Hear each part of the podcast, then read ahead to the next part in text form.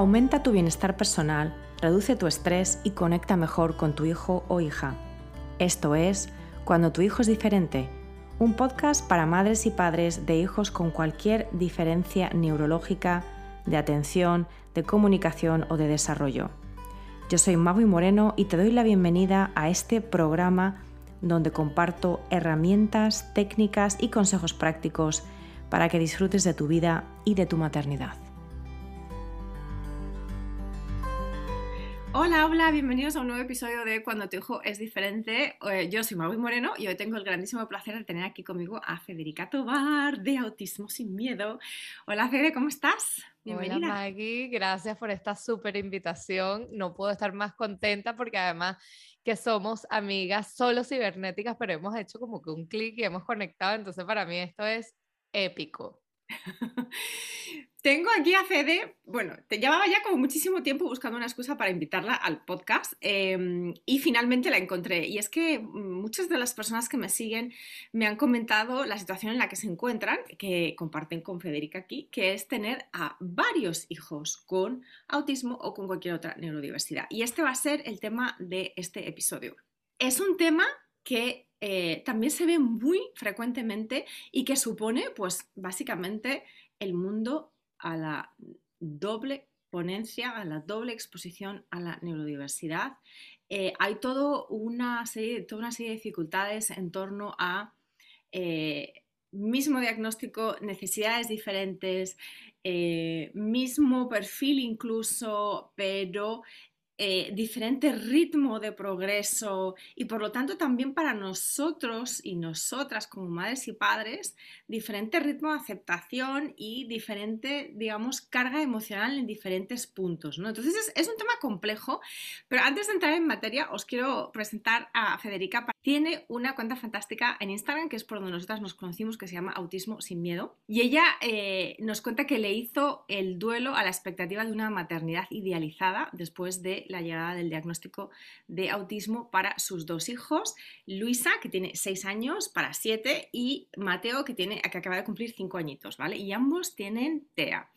Eh, por muchos años se sintió aislada incomprendida y solo con la aceptación radical de su nueva realidad decidió lanzar su podcast Autismo sin Miedo. Así que somos también compañeras de podcast en el sentido que las dos somos podcasteras, eh, precisamente intentando normalizar la realidad de la neurodiversidad en las familias y también la realidad de una maternidad atípica, una maternidad que no nos, que no nos esperábamos. Así que, además de eso, ella es también coach eh, y apoya a los padres y a las familias. Vive en Miami, en Florida. Así que, de nuevo, Federica, encantada de tenerte aquí y cuéntanos un poquito, a ver, cómo fue todo este proceso del diagnóstico. Asumo, pero, pero ahora me corriges si no es así, que Luisa como es la mayor, fue la, que se diagnosticó al principio, la primera, y después vino Mateo. Cuéntanos un poco cómo fue todo este proceso de diagnóstico. Bueno, justamente, tal cual, me vino un poco como en combo. Em, porque, digamos, Mateo tiene cinco años, nació en el 2017 y en ese momento Luisa tenía año y medio. Y, y esperé a, que me dieran, a que cumpliera dos años mi hija, para que me diera la referencia de una evaluación para empezar todo ese proceso que además se tarda muchísimo y lo único que quiero para cualquier persona que puede estar eh, oyendo esto, que está en duda, que sí, sí, que si no, tú no necesitas ningún papel de ningún doctor para que te den una evaluación, tú la buscas, a ti, tú no necesitas ese papel. Porque si yo hubiera sabido eso de ese momento, me salto en la espera. Y, entonces hubiera encontrado todo un poco más fluido, em, hubiera sido todo más como... fueron seis meses técnicamente lo que me hicieron perder, pero para la vida de un niño, seis meses es la mitad de su vida. O sea, de mm. un niño de dos años es 25% de su vida. Y, y eso es lo único, que realmente lo que vivimos en esa, mm, como hacerle caso a, los sistemas de poder. Y, eventualmente, claro, entonces me dieron el diagnóstico oficial en diciembre del 2017 y, y ya ante, anticipando que ya estaba yo con mi guía de cuáles eran las características que, que, cumplían, las cosas que se tenían que ver, en qué momento tenían estos milestones, que no tengo como los referentes em, de crecimiento y de desarrollo en español, porque es mucho más fácil decir milestones que eso. Y, y, bueno, lo que yo hice fue con Mateo, mi hijo, casi que buscar el diagnóstico y anticiparme a que, ah, esto se está, eh, o sea, hay ciertos parámetros que estoy viendo que se están volviendo a repetir y, y entonces el, un año después me dieron el, el, el diagnóstico de Mateo. O sea que realmente la, el hecho de haber pasado por el diagnóstico con Luisa primero te hizo mm, de alguna manera tener ya como la antena mm, preparada, ¿no? Para ver ciertos rasgos en tu hijo menor porque además se llevaba muy poquito tiempo, ¿no? Y es verdad que en este episodio mm, mucho de lo que vamos a hablar tiene que ver con tener dos hijos, eh, en este caso con autismo, pero que puede ser cualquier otra neurodiversidad. Y son no tienen totalmente diferentes. Claro, y que no tienen por qué ser tampoco eh, solo para casos de gemelos y mellizos. Es decir, eh, sí que puede haber alguna particularidad un poco concreta de tener dos hijos que biológicamente tienen la misma edad, pero que se están desarrollando con diferencias em, dentro incluso de un mismo diagnóstico, pero no es tanta, o sea, con lo que vamos a hablar hoy, que tiene que ver también como, como con cómo nosotras gestionamos esta eh, neurodiversidad múltiple, no hay tampoco una gran diferencia entre que estemos hablando de niños que son gemelos o mellizos o niños que son eh, consecutivos, eh, biológicamente hablando, pero que obviamente van a tener edades diferentes, pero que a nivel de desarrollo precisamente el hecho de haberlo visto ya en el primer hijo, que normalmente suele ser el mayor, pero no tiene por qué ser así, porque también para algunas familias les pasa que es al contrario, es el pequeño el que, digamos, tiene muestras más tal vez claras de neurodiversidad y es en base a ese diagnóstico que luego de repente empiezan a pensar, oye, y el mayor tal, tal vez también, sobre todo cuando no ha habido retrasos, por ejemplo, en el habla, y entonces como que muchas veces pasan por debajo del radar, ¿no? Entonces, yo creo que aquí también lo importante es, es, es, es un poco volver a insistir en, si tienes dudas, pregunta. Si tienes eh, preocupaciones, ve a hablar con un neuropediatra o un pediatra que sepa mínimamente del tema. O sea, no mm, ignoremos nuestras propias intuiciones, sobre todo cuando ya tenemos una cierta experiencia porque lo estamos viendo en casa a través de otro niño, otro de nuestros hijos, ¿no? Y hay mucha gente que de repente hubiera reaccionado por negar o evitar ese segundo diagnóstico, porque hay gente que hasta he tenido típicas conversaciones con mi familia, sobre todo mm, los, integrantes que, que, les encanta ejercer el positivismo tóxico, que es uno de mis temas favoritos, pero que dicen, no, no, es que nada que ver. Tú buscaste ese diagnóstico al final y que no importa lo que tú piensas. O sea, para mí en ese momento, eh, analizar las evaluaciones. Ya yo sabía que robarle a mi hijo la mitad de su vida en ese entonces, para, yo, yo lo hice como para propulsionarlo y la opinión de cada ser humano es diferente, pero al final la mamá soy yo, son míos. Entonces, a mí no me interesa que tú opines, no, que le buscaste porque no, es que no le diste chance ni siquiera como a Luisa para llegar a las dos, pero es porque no me interesa. O sea, no me interesa porque ya yo estoy viendo estoy viendo ya con información, lo tengo en blanco y negro en una papel, ya sé cuáles son los, puntos de desarrollo que tienen que hacer. No se están logrando, yo busco la evaluación y busco el diagnóstico para que por lo menos él eh, él tenga más tiempo. Mm. Sí, además yo creo que aquí también es súper importante o sea, decirlo a las clases desde el principio, esto no es una tómbola, o sea, tú no vas a comprar el billete a ver si, a, ver si te sale el premio de que tu hijo tenga TEA o de que tu hijo tenga dislexia o de que tu hijo tengo, tenga TDAH, o sea, vamos a ver, ¿lo tiene o no lo tiene? Otra cosa es que se lo diagnostiquen a los dos años o se lo diagnostiquen a los cinco o no se lo diagnostiquen hasta que ya sea un adulto y haya pasado, bueno, pues toda una vida infantil y juvenil de muchísimos desafíos, entonces no, nosotros, o sea, creo que también es súper importante eh, decirlo a las claras, por buscar no es, o sea, buscar no es para encontrar, buscar es para dar los apoyos que se necesitan, que ese niño o esos niños necesitan, no es para encontrar. Entonces yo creo que eso también es súper importante.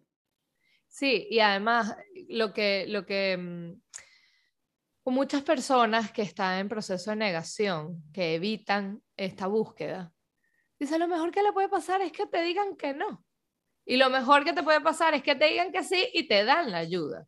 O sea, esa, esa inercia de, de, de, de no, de evitar, es como, es como la imagen del avestruz, que se asusta, mete la cabeza bajo la oreja, tiene todo el cuerpo afuera y estás exponiéndote y, y, realmente no estás, no estás preparándote para buscar las herramientas. Ah, bueno, que claro, que va a ser durísimo para tu ego, para tu situación, para tu ilusión. Tienes que pasar por ese luto del hijo idealizado que no se tuvo o que no tuviste en plural, porque ese es mi caso. eh, pensando, bueno, uno, bueno, el otro, simplemente ahorita, ahorita vamos a hablar de las diferencias, porque sí son completamente, aunque sea un mismo diagnóstico, completamente diferente, aunque sean dos hermanos, eh, pero sí, definitivamente no importa que no hayan cumplido con el checklist de que, ah, eh, él, pero él está hablando, él está imitando mejor que su hermana, sí, pero estoy viendo estas otras cosas que de repente la hermana lo, lo demostraba y eventualmente fue esa mi trayectoria. Mm.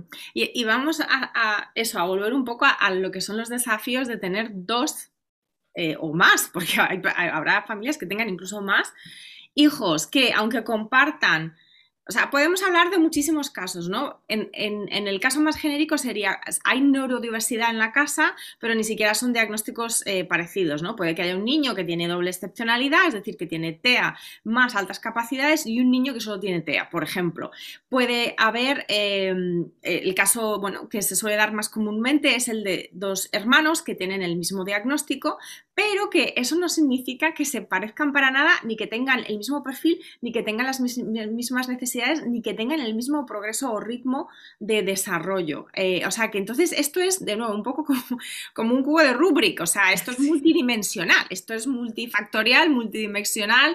Entonces cuéntanos, a ver, desde el punto de vista tuyo como madre, Federica, a nivel emocional, ¿cómo has gestionado tú el hecho de que tus hijos tienen diferentes perfiles dentro de un mismo diagnóstico. Cuéntanos un poco. Con todo esto, bueno, lo, más importante, yo creo que para mí, en toda esta, esta búsqueda de aceptación y todo lo que ha sido el podcast, el, la cuenta de Instagram, fue el COVID. El COVID hizo que obviamente estar 24 horas con los dos, gestionar, buscar herramientas, estrategias. Eh, uno se conecta aquí, la otra tienes que eh, conectarte a esta hora, tienes que cumplir con cierto... O sea, fue darme cuenta que yo no estaba lo suficientemente organizada y que yo misma, por muchos libros que me había leído, yo no estaba eh, preparada para afrontar esa educación one on one de que tú mismo es la que te tienes que sentar, que te, me tuve que volver como una especie de madre terapeuta. Y en ese momento, cuando yo me doy cuenta, ok, yo no estoy organizada en esto, tengo que yo reorganizar mi vida y mi, mi, mis sentimientos, porque esto se me está saliendo de las manos. Y ahí fue cuando yo empecé mucho a cuidar de mí y empezar a buscar cursos, buscar eh, personas que, que em, que me brindaran valor, tú fuiste una de ellas, porque, o sea, fue como empezar a buscar my, en mindfulness, como que, ok, yo estoy aquí siguiendo un poco de cuentas que no me están brindando valor, yo necesito como que empezar a guiarme. Y para mí fue eh, definitivamente buscar paz interna y lo de los duelos. El, los cinco, las cinco etapas de los duelos, aprender cómo es cada etapa para realmente yo sentir, ok, estoy afrontando esta etapa de una manera eh, efectiva, no efectiva, cómo es esto, los cinco etapas de los duelos son la negación, la rabia, la negociación, que es básicamente como tratar, en, en el caso de la neurodiversidad, de curar o querer, eh, o sea, cambiar el diagnóstico por algo, taparlo, o sea, tapar como la luna con el sol, y luego viene la tristeza y eventualmente la aceptación radical. Y fue replantearme todo mi maternidad con esas cinco etapas de los duelos y eso, eso va, no porque yo estudié psicología, para nada, yo soy diseñadora gráfica, yo no había hecho nada, pero ese estudio que el COVID me afrontó a sentarme, a saber, se me está yendo la casa, o sea, esto, aquí alguien va a terminar muerto un día, porque entre, entre que tienes que lavar los platos, eh, el, esposo que tiene que trabajar y que no, no se le pueden meter los niños eh, en pañales, haciendo potty training, o sea, fue todo como una explosión de causalidades que eventualmente fue una maravilla porque ese caos hizo que de ahí como que viniera la calma. Mm. y, viniera como las bases para ir sabiendo cuáles son los mejores em, eventualidades, situaciones emocionales que yo tengo que tener balanceadas para propulsionar a esta familia neurodiversa que vive bajo este techo mío. Oye, Fede, y una cosa, por ejemplo, con el tema de los cinco duelos, que este es un modelo de Elizabeth Kubler-Ross que originalmente está planteado, eh, ella lo estudió hace muchísimos años, una, eh, eh, psiquiatra suiza-americana, que lo estudió en el tema de los eh, enfermos terminales, ¿no? Eh, cómo aceptan, digamos, su mortalidad. Y entonces ahora, ahora sabemos que no es que sea una cosa gradual o paulatina y que muchas veces revertimos, ¿no? Entonces estamos en la aceptación, pero luego tenemos otro duelo que nos lleva a la negación, etc. Entonces, cuéntanos un poco, em, como tú tienes dos niños, los dos tienen autismo, ¿tú has visto que te hayas encontrado en diferentes estadios de aceptación para cada uno? ¿Cómo ha funcionado eso? Sí, es, bueno, primero es cíclico, porque no es como que, ah, ya tú pasaste y aceptaste radicalmente la aceptación del TEA para siempre, no. Entonces, como se llevan tan poco, es como, es, es como pedalear la bicicleta y es como si estuviera una rueda un poquito más adelantada que la otra, pero entonces se, mezcla la cadena y se traba y viene una piedra y, hace que te caigas de la bicicleta. Porque, em, por ejemplo, con mi hijo, Mateo, el menor, él habla más.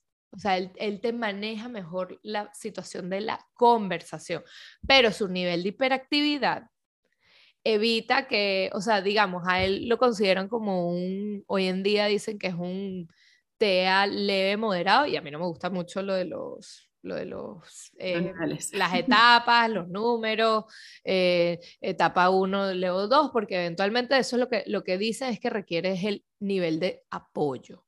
Entonces, digamos, mi hijo menor, Mateo, requiere menos apoyo que su hermana mayor. Entonces, mi hijo menor, eh, por lo menos lo que ha logrado es estar en un salón de inclusión con más niños, porque logra como entender que tiene que hacer más caso. Luisa tiene un autismo un poco más, entre comillas, severo moderado, que hace que la, tengan que tener en un cuarto mucho más, eh, lo que se llama secluded. Em, que son menos niños, que la mayoría tienen todos eh, neurodiversidad de alguna manera. Neurodiversidad de una manera. especiales, exacto. Exacto. Y Mateo está en la inclusión que son, la mitad tienen, tienen un diagnóstico y la mitad no. Entonces, él, él está logrando, eh, como dice, thrive o em, surgir y que florecer, ¿no? De una florecer en, en, en, la parte académica, pero su propia hiperactividad, que eventualmente yo estoy 100% segura, no lo puedo decir hoy en día blanco y negro, pero estoy 99,99% que a mí lo que me viene es eventualmente un diagnóstico de hiperactividad para los dos.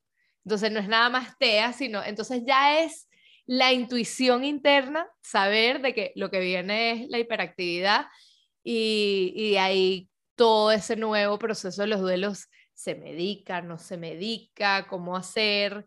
Em, es complejo porque justamente es eso, es como que bueno, yo voy a tener a mis hijos, em, los dos en el mismo colegio. El año que viene se me complicó porque entonces a Mateo lo metieron en el otro colegio, en el salón de la inclusión, Luisa tiene que ir al otro colegio, entonces todo se complica, pero lo que más me ha enseñado del autismo y de las diferencias de los dos es que me vinieron a enseñar a mí sobre lo que es la paciencia, lo que es la empatía, y aunque a veces pierda la paciencia y pierda la empatía, con, o sea, con la comparación con otras familias, porque tú dices, wow, es que todo es problema por aquí, problema por allá, se te multiplica y tú dices, oye, y volteas y dices, bueno, porque la gente vive, o sea, relajado y piensa que tiene problemas y realmente no.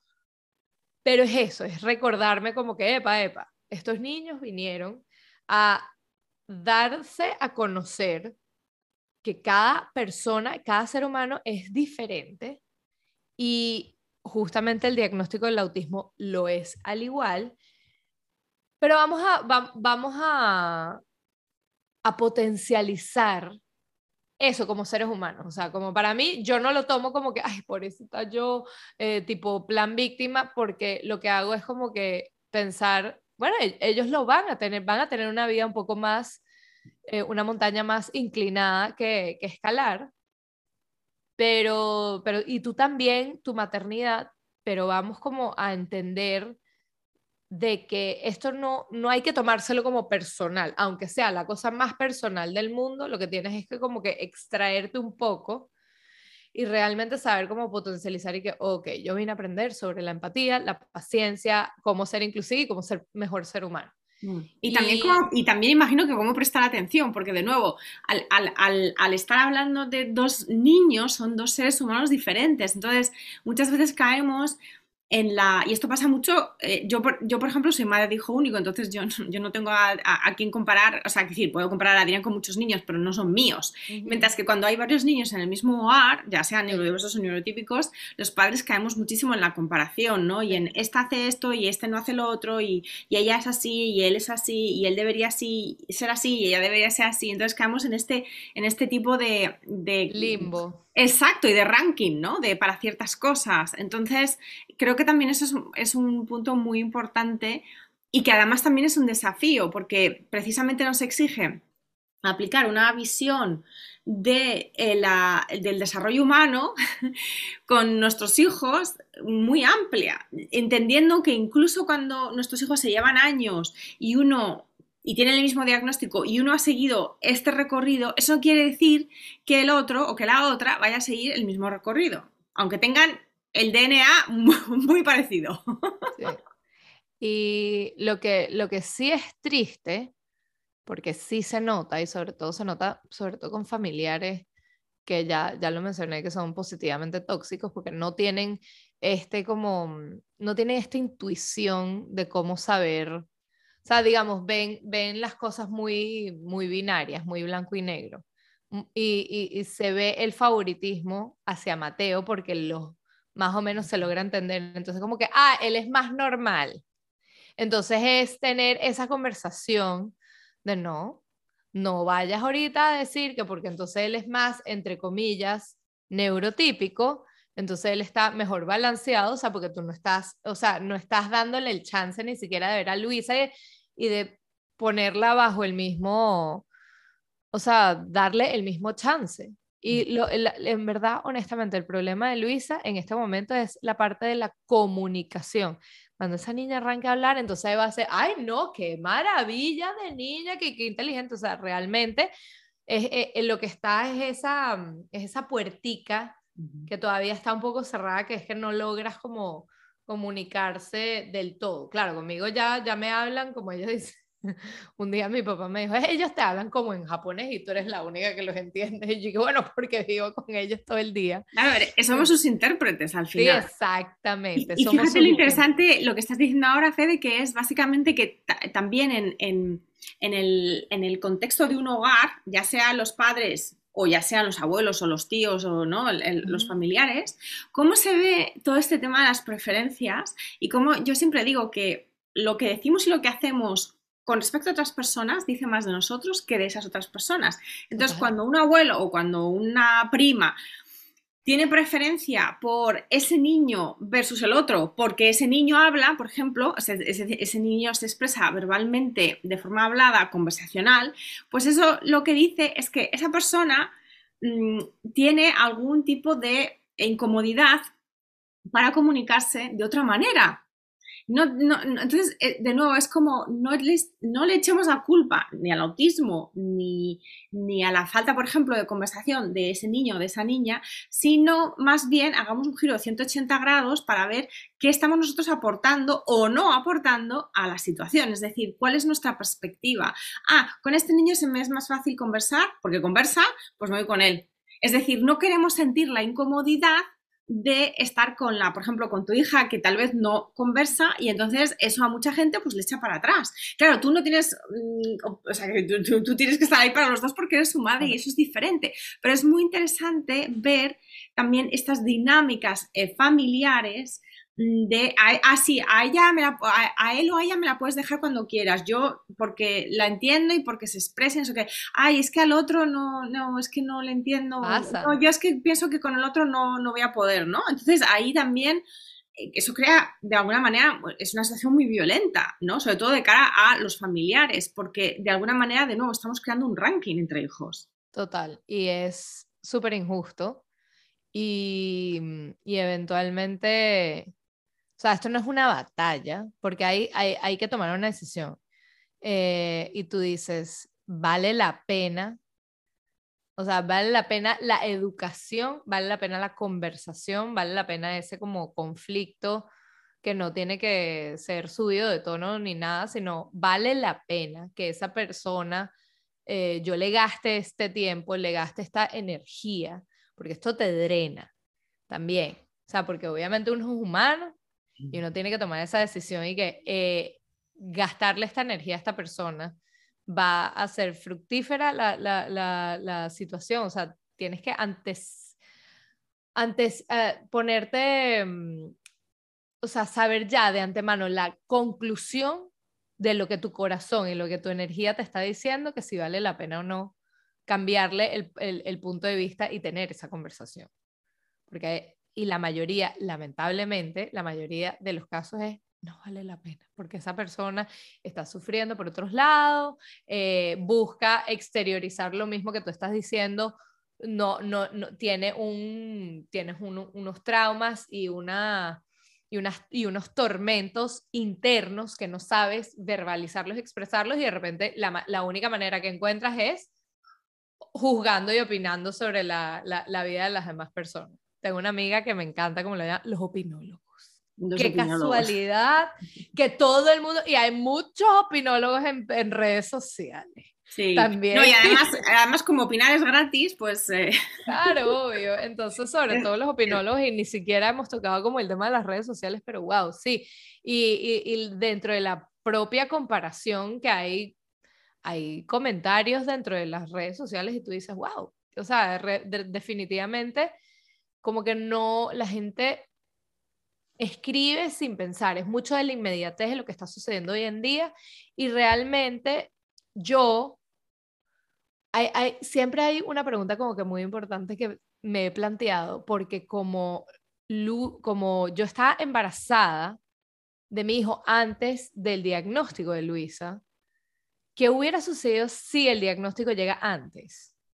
O sea, yo, yo eso sí me lo, me, lo he tomado en consideración. A mí me llegó en combo. O sea, tipo McDonald's, papita frita, los nuggets, la hamburguesita y la Coca-Cola. O sea, a mí me llegó como, o sea, usted no tiene opción. El paquete completo. El paquetico, el combo, más combo lo quiere.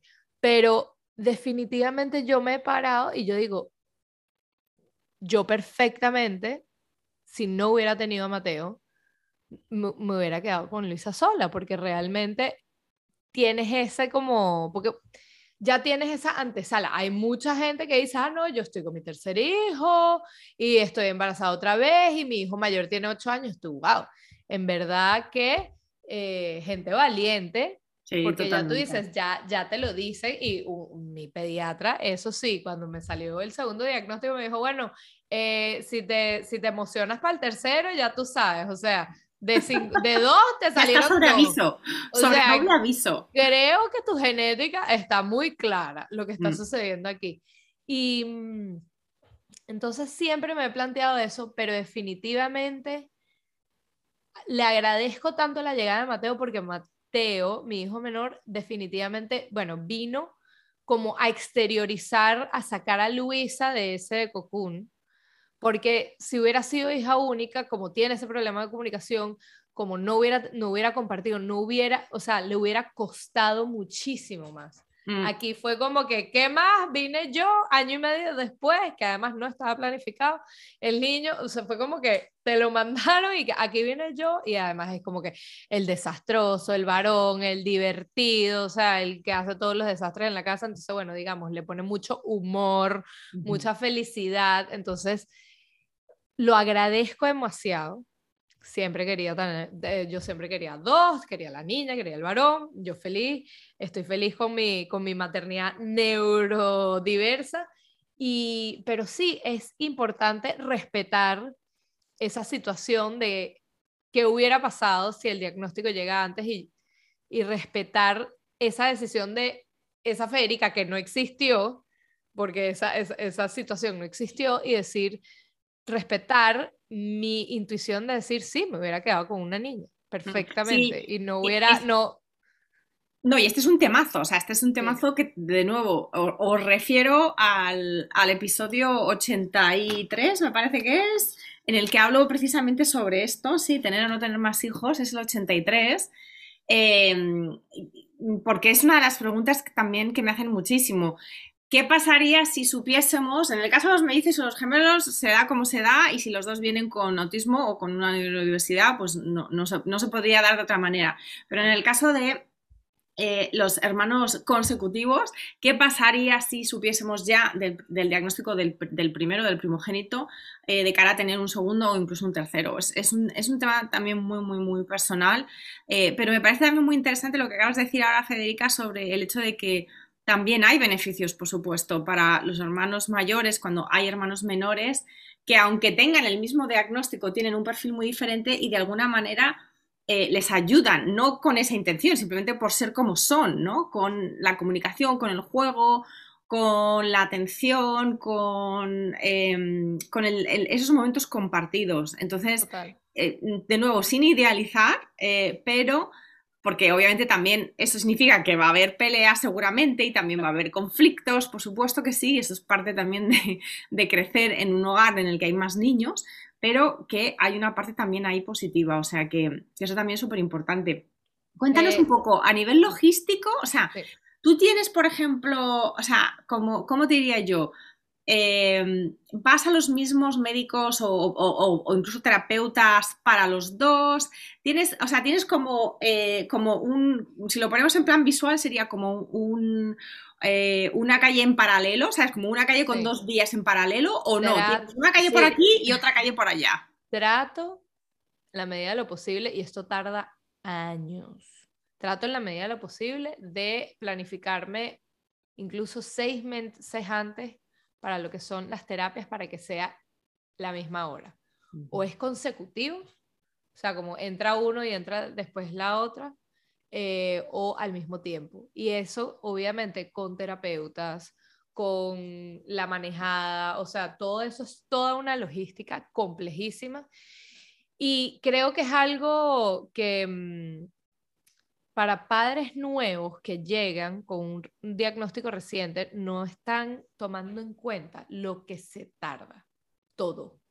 Una evaluación, un school placement, eh, listas de esperas en terapia. O sea, uno piensa que es como una inmediatez, como si te, metieras ahí, vas al mercado, vas a comprar este par, esta, o sea, jugo de naranja y te lo dan y ahí está. No, no. Entonces, eh, la, la, la, la, gente como es estamos en un mundo de la inmediatez, que todo lo queremos ya, el Amazon Prime, que si no me llega el paquete mañana me, me causa ansiedad, es realmente como que saber de que no vas a encontrar soluciones inmediatas, sino esto es como el maratón y la planificación mm. que viene detrás, sobre todo de eso. De yo tengo que planificarme eh, a la hora que tengo que salir para estar aquí, saber de que si un niño entra a una hora y después el otro, que, eh, yo me voy a tener que quedar en, ese, en esa sala de espera con ese niño, entonces, ¿qué voy a llevar de juguete? Eh, comida, snacks, o sea, realmente, y todo se logra. porque yo era la persona más desorganizada y procrastinator del mundo y a mí tal cual, o sea, ahorita parece un régimen militar mi casa. Y, definitivamente todo se logra con organización. Eh, aquí hay eh, spreadsheets de, de, Excel de lo que son los horarios, eh, que se tiene que hacer, y, sobre todo es eso, el autismo vas aprendiendo que es todo anticipar, anticipar problemas, anticipar etapas, eh, anticipar, ya, ya, ya uno sabe esa intuición como los papás cuando si se despierta con una ceja más elevada un día un niño y este se va, este le va a pasar algo, estos van a pelearse en el carro, realmente es como que, y tú llenarte como de paz y para saber manejar logísticas porque lo peor que puedes hacer como papá, y sobre todo eh, con múltiples niños, con múltiples diagnósticos, sea cual sea, porque entonces que si uno es disléxico, que si el otro, eh, terapia de lenguaje, el otro de repente tiene hipotonía y tienes que llevarlo para la otra terapia, es que si tú no estás lo suficientemente organizado en tu vida, o sea, por muy que mucha gente que diga, por muy espontáneo que tú quieras hacer con tu vida, esto es algo que no, la espontaneidad no funciona porque eventualmente vas a terminar lleno de estrés, lleno de, ansiedad y, y, te consume y explotas. Y tú que eres, además de mindfulness, es eso. O sea, y no, no, no, no tiene que, eso, es, eso es una meditación de mindfulness. Es sentarte, saber cómo te tienes que planificar y todo esto ya el año que viene, que van a ir a dos colegios diferentes, o sea, ya es la anticipación de que ya yo pedí el autobús y desde ya estoy con mis terapeutas diciéndole, mira, cámbiame el horario, porque ahorita estoy agarrando las primeras horas de terapia apenas salen del colegio y yo le dije, ahorita creo que me vas a tener que poner de última y empieza a empujar. O sea, ve, ve desde ya empujándole, ofreciendo ese time slot que a muchas mamás les interesa porque van del colegio directo a la terapia y después tienen toda la tarde libre, pero ahorita ya yo de antemano estoy anticipando esos problemas. Entonces, sí, planificación, anticipación y saber que todo toma tiempo. O sea, eso de voy a resolver al, al, al instante no, no funciona. Totalmente, es súper importante. Y cuéntanos, no sé si en el caso de Luisa y de Mateo ha sucedido, pero ¿qué pasa cuando, por ejemplo, eh, tienen perfiles sensoriales diferentes, un poquito diferentes en casa. Por ejemplo, eh, nos has comentado que Mateo es un poquito hiperactivo, no sé si un poquito o un muchito, pero es hiperactivo. ¿Qué pasa si, no lo sé si es el caso de Luisa, pero si ella, por ejemplo, es lo contrario y necesita como mucha calma y mucha paz porque si no se desregula. No sé si has tenido alguna ocasión en la que, porque eso también creo que puede em, llevar a mucho sufrimiento em, de cara a las madres a los padres, el pensar, bueno, mis hijos pueden tener el mismo diagnóstico, pero es que son como eh, la, la, noche y el día cuando se refiere a este tema, por ejemplo, ya sea la conversación hablada o ya sea el perfil sensorial, y no podemos, o sea, mm, es como, ¿qué hago? Pues no me puedo desdoblar, un niño está gritando porque necesita gritar o porque necesita saltar para regularse y la otra necesita precisamente paz y tranquilidad, entonces se están desregulando, es como, ¿no? Entramos en un círculo vicioso, entonces, no sé si alguna vez has tenido esta esta situación o, si lo has hablado con alguna terapeuta ocupacional o alguien que te haya podido dar algún tip al respecto de qué pasa cuando nuestros hijos son mm, como incompatibles entre sí mismos y nosotros estamos en medio. ¿Qué hacemos? Son, o sea, en mi caso en particular, vivo con, con los dos, con las dos cosas. Tengo la compatibilidad de que hay muchas características que se repiten y hay una incompatibilidad, sobre todo sensorial, que lo, lo que utilizamos, ponte tú, Mateo cuando se pone de un mal humor, porque es Tauro, yo le digo el, el torito, el torito se pone bravo y, o sea, mal humor a la mil. Em, se pone muy malhumorado y empieza como que a llorar, a gritar por todo, o sea, ay, niño malcriado que todo el mundo, toda mamá puede empatizar con esa, con esa actitud. Luisa es demasiado como sensible y empática ante la situación. Si Mateo se pone a llorar, es automático, oh no. Y lo que logramos hacer en una terapia conjunta, porque entonces lo, el carro, o sea, era el drama que esa gente iba o sea, drama por aquí, drama por allá, pero uno pegaba más grito que el otro, fue utilizarlo y aunque sigan llorando y, Luisa se tapa muchísimo los oídos porque Mateo pega gritos, entonces se tapa muchísimo los oídos, fue utilizar ese momento para enseñar las emociones. Entonces fue un momento de aprendizaje. Oh, no, look, Mateo is very frustrated. Mira, Mateo, Mateo está muy, muy frustrado. Qué horror, ¿cómo hacemos? Entonces, la situación, aunque sigue siendo esa incompatibilidad, pero esa incompatibilidad en conjunto con el equipo terapéutico, que eso es también lo mejor que yo les puedo ofrecer, y tú también, Maggie, ah, con estos podcasts, es que uno como papá tiene que comunicarse con su tipo, eh, equipo terapéutico. Nadie te está diciendo que te tienes que volver una terapeuta tú, como por ser, pero tienes que saber qué es lo que está pasando detrás de páginas, por qué están jugando de esa manera, eh, qué es lo que, cuál es el, la meta a llegar, porque eventualmente si, si no se sabe, y eso fue algo que yo lo llamé, yo como que, mira, es que en el carro, si no tienes esos momentos de comunicación, entonces te quedas de repente como que estancada en un loop y lo que hicimos fue utilizarlo porque entonces Luisa no está, estaban justamente planificando para, para hablar sobre la, la, empatía y las emociones y se utilizó a Mateo como vínculo de, educación y también para él mismo entender de que lo que estaba, lo que, lo que él estaba sintiendo se llama frustración o está bravo o está triste. Entonces fue la incompatibilidad sensorial que sigue existiendo y que se existirá siempre, fue un punto de aprendizaje para los dos. Y para mí también. O sea, ya hay un momento que ya yo, yo ni los voy. O sea, si hay un momento que está de mal humor y, y, hoy en día hasta la veo que es por maldad. Que entonces Luisa empiece, eh, lo veo por el retrovisor y empiece a tocarlo y a apoyarlo para que llore y después, oh no, Mateo, Mateo está tristísimo. Y yo que sí, yo te vi lo que estabas haciendo por detrás del retrovisor. Entonces, que bueno, que es como clásico cualquier, cualquier digamos, eh, cualquier relación entre hermanos que la gente puede empatizar si tienes un hermano de esas, esas idas en carros al colegio, lo que sea, eh, o en trenes que cuando te pones insoportable y estás aburrido y quieres fastidiar al otro. Mm. Pero, me, encanta. No, me encanta eso de que digas que todo es una oportunidad de aprendizaje, no solamente para ti como madre, porque obviamente tienes que sacarte las castañas del fuego en el sentido de que tienes que gestionar algo que es aparentemente incompatible, sino también para ellos. Es decir, también les estamos de alguna manera invitando a que aumenten, vayan elevando su nivel de tolerancia, ya sea sensorial o a que, mm, que adquieran precisamente em, herramientas de gestión emocional, de entendimiento emocional, de que también em, vean algo tan sencillo como causa-efecto.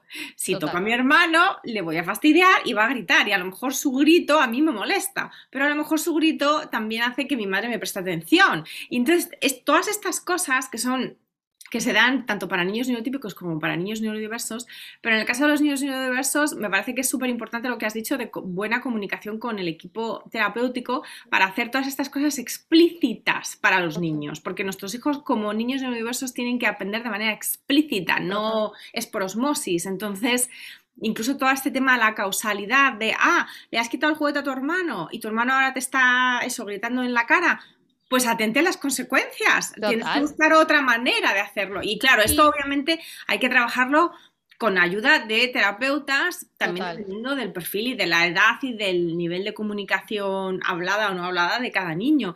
Pero de nuevo, no verlo desde nuestro punto de vista de madres y de padres, no verlo solamente como otra vez están mm, fastidiando, ya me están fastidiando la tarde, ya es que no puedo más, con esa victimización que es normal, de nuevo, normalizar que nos vamos a sentir eh, enfadadas y que vamos a tener resistencia a este tipo de episodios, sobre todo cuando pasan mucho, pero también pasar al siguiente paso que es decir, ok, ¿cómo puedo solucionar esto? No a nivel de que tenga que solucionar a mi hijo y a mi hija, o sea, que de, que tenga que hacerles compatibles, porque de nuevo nadie es 100% compatible, sino de decir, ¿cómo puedo hacer de esto una oportunidad de aprendizaje para todos? Total.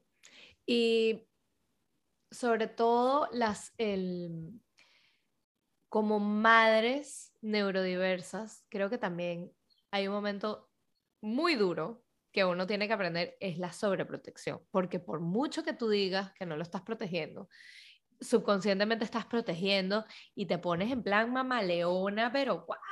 Eh, y hay un momento que los tienes que dejar. O sea, por mí era que yo, yo gastaba muchísimo la energía, que no puedes hacer esto porque esta la molesta, no sé qué. Y que, ¿sabes qué? O sea, hubo un momento en que allá que resuelvan ellos y los oigo y yo que contar, cuando yo oiga algo que se rompe, entonces ahí yo intervengo. Ahí, interviene. Ahí intervengo. Claro, cuando la seguridad puede estar O cuando haya, no hay nada peor que el silencio absoluto, tú dices, aquí ah, pasó algo, o sea, grave, pues. Pero sobre todo eso, como que hay un momento de que cuando ya están caminando, o sea, cuando son bebés, obviamente que uno que tiene está pendiente, porque si están las escaleras que se van a caer, que, que que todos los niños siempre están como en esa eh, exploración al borde de la muerte o de un accidente, que uno tiene como que, que ya cuando eso pasa, también como que llegar y decir eh, mindfully de que, de que hay, tiene que, tenemos que bajar la sobreprotección. Y también la sobrecompensación, ¿no? Porque de nuevo también, que eso, la, la sobreprotección se da yo creo que mm, de, de, todas las madres hacia sus hijos en general, y, de esto también eh, hablé en un, episodio pasado del podcast, pero la sobrecompensación cuando tenemos dos o más hijos neurodiversos, creo que también es un tema interesante a explorar, que es un poco como eh, a veces de nuevo no sé si, si, te ha pasado a ti en algún momento, ya sabemos que todo esto cambia, que es muy dinámico, pero si en algún momento has sentido, pues eso, que Mateo o que Luisa necesitaban más de ti que el otro. Y entonces eso también nos puede llevar a la culpa, porque si nuestro hijo, por ejemplo, pequeño, está pasando un bache, pues por ejemplo a nivel eh, social o sensorial, está pasando por una mala etapa en la que se desregula con muchísima facilidad, eh, y tal vez, por ejemplo, no habla, ¿no? Entonces podemos caer también, me imagino, en el querer sobrecompensar, el querer estar mucho más pendientes de ese niño que en ese momento está teniendo más problemas, ¿no? Entre comillas, y de alguna manera dejar al otro niño no abandonado, pero con menos atención, pero eso nos lleva a la culpa, porque entonces es como, y esto nos, también les pasa muchísimo a las madres de hijos que tienen eh, un hijo neurodiverso y un hijo neurotípico, ¿no? Que muchas veces sienten esa culpa de le estoy dando más atención a uno que al otro, ¿no? Porque uno tiene más necesidad. ¿Cómo lo ves tú eso? Es otra vez, todas pecamos por eso, todas pasamos por este momento incómodo y que tenemos que también perdonarnos, porque somos humanas también. Y saber de que, ok, hoy no lo logré, eh, hoy no di el 50% del tiempo para él o no me piqué ecuánimemente hacia los dos, pero mañana es otro día que haré el intento de mejorar. Eh, sí hay momentos de que definitivamente sí estamos pasando por etapas de crecimiento, etapas de, o sea, ponte tú, fue, fue, no, no tiene nada que ver con algo como malo, pero Luisa perdió los dientes así como, o sea, se arrancó todos los dientes, ella sola además como en cuestión de tres meses. Entonces era como que todo, y, entonces el pobre Mateo tratando de jalar, así que no, no es tu tiempo todavía, entonces era explicarle, o sea, que cómo realmente algo tan loco, que es que se te caen los dientes, ¿qué es eso? O sea, si eso es parte, es como si mañana te, te jalaran el, el, brazo y el de Barbie, el de Lego y se te sale. Y, y, y es un concepto tan abstracto, pero que hay otra vez, tratar de planteárnoslos como lo que está sucediendo con uno, es momento de aprendizaje para el otro, sea que alguien está más desregulado, o sea, como tratar de verlo como que en ese balance, como si tú estuvieras en una canoa, tú no puedes estar todo el día remando para el mismo lugar porque si no vas a dar vueltas en círculo y no vas a avanzar en un kayak. Es la mejor manera como que me lo, me lo imagino. Si dale a, a, este hijo, a este hijo lo único que vas a dar círculo y no vas a progresar. Eh, pero todavía también es eso, es como que agarrar esas culpas, agarrar ese, ese perdón y también que tú lo hablas muchísimo y me encanta como tú lo hablas, es buscar ese espacio familiar en el que, o sea, porque también nosotros hablamos mucho de las mujeres también, hay que tomar en cuenta que el esposo o los maridos o los papás, estés casado o no estés casado, esas personas también necesitan también un, un, momento de descompresión. O sea, no es nada más trabajar en nosotras porque somos las mamás, porque somos las guerreras, porque somos los que estamos tratando de hacer todo. Es realmente ver la neurodiversidad que nos tocó para nosotros ser mejores seres humanos y dentro de la misma empatía que nosotros estamos pidiendo inclusión a todo el mundo, que nos incluyan y que nos tomen en cuenta, pues tú también tienes que tomar en cuenta a las otras personas. Y sobre todo viene eso de estas desregulaciones, estas culpas, de tú también saber que tampoco te lo puedes tomar todo personal, como a ah, todo es en contra de la, de, de la parte neurodiversa. Y saber en que vienen esas culpas, que viene eso y perdonarte y, y, ser empática con todo el mundo que te rodea. Entonces, en el caso específico de los hermanos es, a veces va a estar arriba uno, a veces va a estar abajo, pero buscar ese balance de ese viaje en kayak que te tocó. Me encanta, me encanta la imagen de la canoa y del kayak. Me parece que es, eh, yo siempre soy muy visual, como yo creo que la mayor parte de los seres humanos, y, creo que, funciona muy bien. Y además en este punto, Federica, me, encantaría pues agradecerte de nuevo que hayas venido. Eh, sé que es un tema enorme, que podríamos hablar muchísimo más, porque al final es cierto que muchas de estas cosas eh, lo que suponen es una carga emocional mayor para las familias, porque digamos que ya no es un hijo eh, con un problema, que ya sabemos que no es un problema, pero lo pongo entre comillas, pero con un hijo diferente, un hijo neurodiverso, sino que son dos o que son más, ¿no? Entonces, muchas veces se tiende a pensar que, es una cruz, que es, una, que, es, que es injusto. O sea, si ya es injusto tener un hijo neurodiverso, imaginaros dos o tres, ¿no?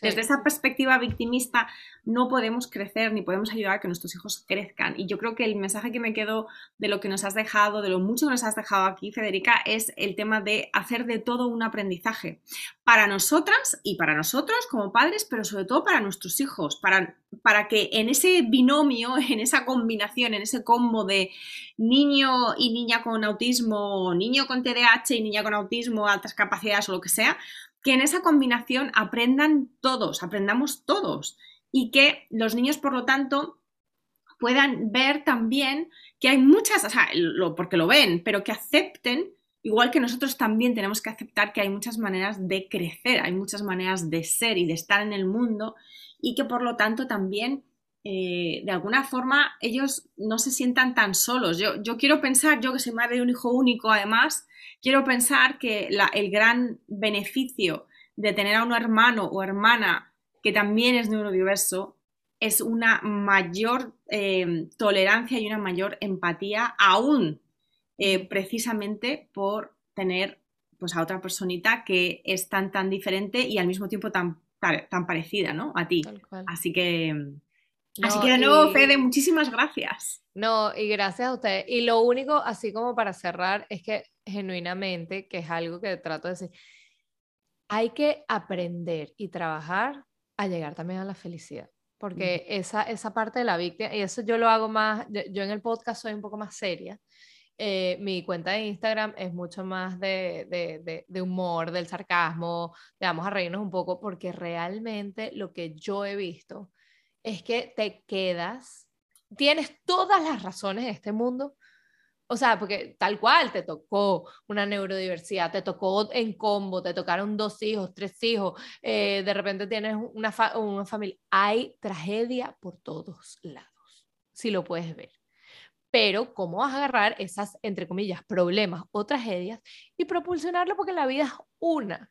Entonces también es como que no es una, ah, bueno, que, que hay que pasar por ese luto, sí, tienes que agarrar, tienes que enfrentarte, te tienes que ver en ese espejo, tienes que afrontar esos duelos y decir, sí, me tocó, pero ajá, vas a vivir infeliz el resto de tu vida. O sea, es tratar de realmente aprender con estas herramientas que tú das, que yo doy, realmente como que eh, nosotras encontramos nuestra voz para expresarnos y que otros papás eh, nos escuchen. Y para mí, una de las cosas que yo he encontrado que, que me parte el corazón es que se vive en esta eterna ciclo de la negación y de la tristeza y que no, no hay un momento que no sales y, y tú dices, si eso es lo único que le vas a demostrar a tu hijo todos los días, que estoy demasiado triste porque, porque no, porque eres neurodiverso, neurotípico, independientemente de que se lo escondas, entre comillas, esa energía se siente. Entonces, como que hay tiene que haber un momento de pausa.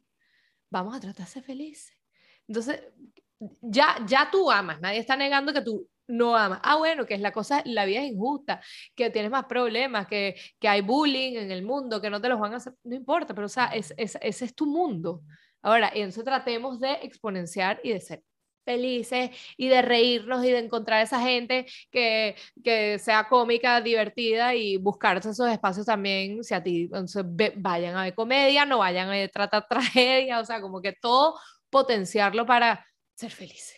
Mm, me encanta, me encanta Fede y además con este mensaje que no es positivismo tóxico, es positivismo, es positivismo puro, exactamente, que realmente es la fuente de nuestro poder personal yo siempre digo que no es lo que nos pasa, es lo que hacemos con lo que nos pasa. Y eso sí depende de nosotros y de nosotras. Tenemos mucho más poder del que pensamos y precisamente muchas veces nos quitamos el poder cayendo pues, en, esta, en esta sensación de, victimismo y de abandono y de, de, renuncia o de resignación. ¿no? Así que para despedirnos ya, cuéntanos entonces, tu cuenta en, en Instagram, ya la hemos mencionado, se llama Autismo sin Miedo Cuéntanos más de tu podcast y también un poquito de eh, si tienes página web para gente que quiera saber más de también de tus procesos de coaching. Sí, todo es autismo sin miedo. O sea, el podcast se llama Autismo sin Miedo, el Instagram, tengo la página web autismosinmiedo.com. Y, y, bueno, tratando aquí de, de, poner mi granita de arena y aprendiendo muchísimo de ti. Y gracias por esta invitación espectacular que yo le digo la Magic Maggie o sea, porque además tiene unas frases y tú oyes ese podcast y suena como mantequilla. Todo es como espectacular, me encanta. Muchísimas gracias, Federica, de verdad, por, venir aquí a, esta, a esta casa, a este podcast. Y, nada, para todos los que nos habéis escuchado, eh, ya pondré también los datos de contacto de Federica en las notas del episodio. Y muchísimas gracias por llegar hasta aquí. Nos escuchamos en el próximo episodio. Adiós.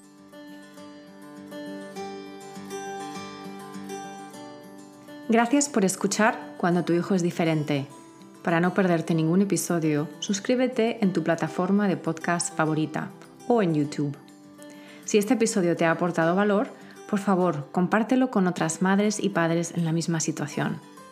O deja un comentario o una reseña para aumentar la visibilidad de este programa y que pueda llegar a más gente como tú y como yo en busca de apoyo.